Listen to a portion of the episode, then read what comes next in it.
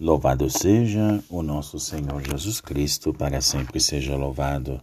Salve Maria. Meus queridos irmãos e irmãs, paz e bênção de Deus. Estamos aqui mais uma vez reunidos para o nosso santo do dia. Hoje, dia 2 de julho de 2021. Estamos no segundo dia do mês, agradecendo a Deus pelo dom da vida e todos os nossos irmãos e irmãs que nos acompanham pelos meios de comunicação social e, sobretudo, via rádio, a Rádio Careiro da Amazônia que nos acompanham neste momento. Portanto, hoje nós nos encontramos na sexta-feira, memória da paixão de Jesus.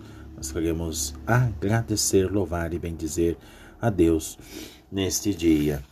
Portanto, meus queridos, nesse dia 2 de julho, esse é um dia dedicado, sabe a quem? Aos bombeiros Tantas vidas salvaram eles expondo a sua própria existência em momentos dramáticos e por vezes trágicos que encontram sempre em paz e recompensa pela estima do povo e pela proteção de Deus.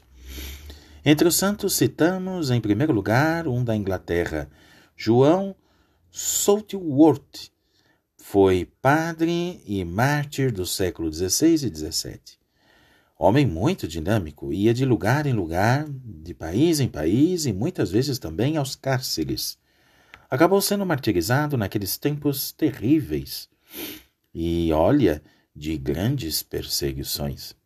Na Alemanha, venera-se também hoje o bispo Otão, que evangelizou incansavelmente a Baviera, parte da Alemanha tão fiel ao catolicismo.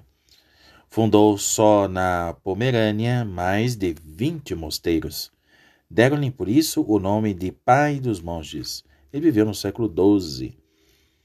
Mas também hoje vamos lembrar Bernardino Realino, outro santo do sul da Itália. Ele era jesuíta dos séculos XVI e XVII. Parecia ter sempre antenas ligadas para tudo o que fosse necessidade dos irmãos e do povo em geral. Agarraram-se tanto a ele que no leito de morte lhe pediram que protegesse sua própria cidade.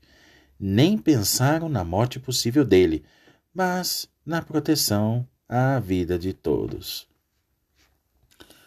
Portanto, também hoje, por fim, lembramos os santos Processo e Martiniano, mártires romanos, venerados no dia do seu nascimento para a vida eterna.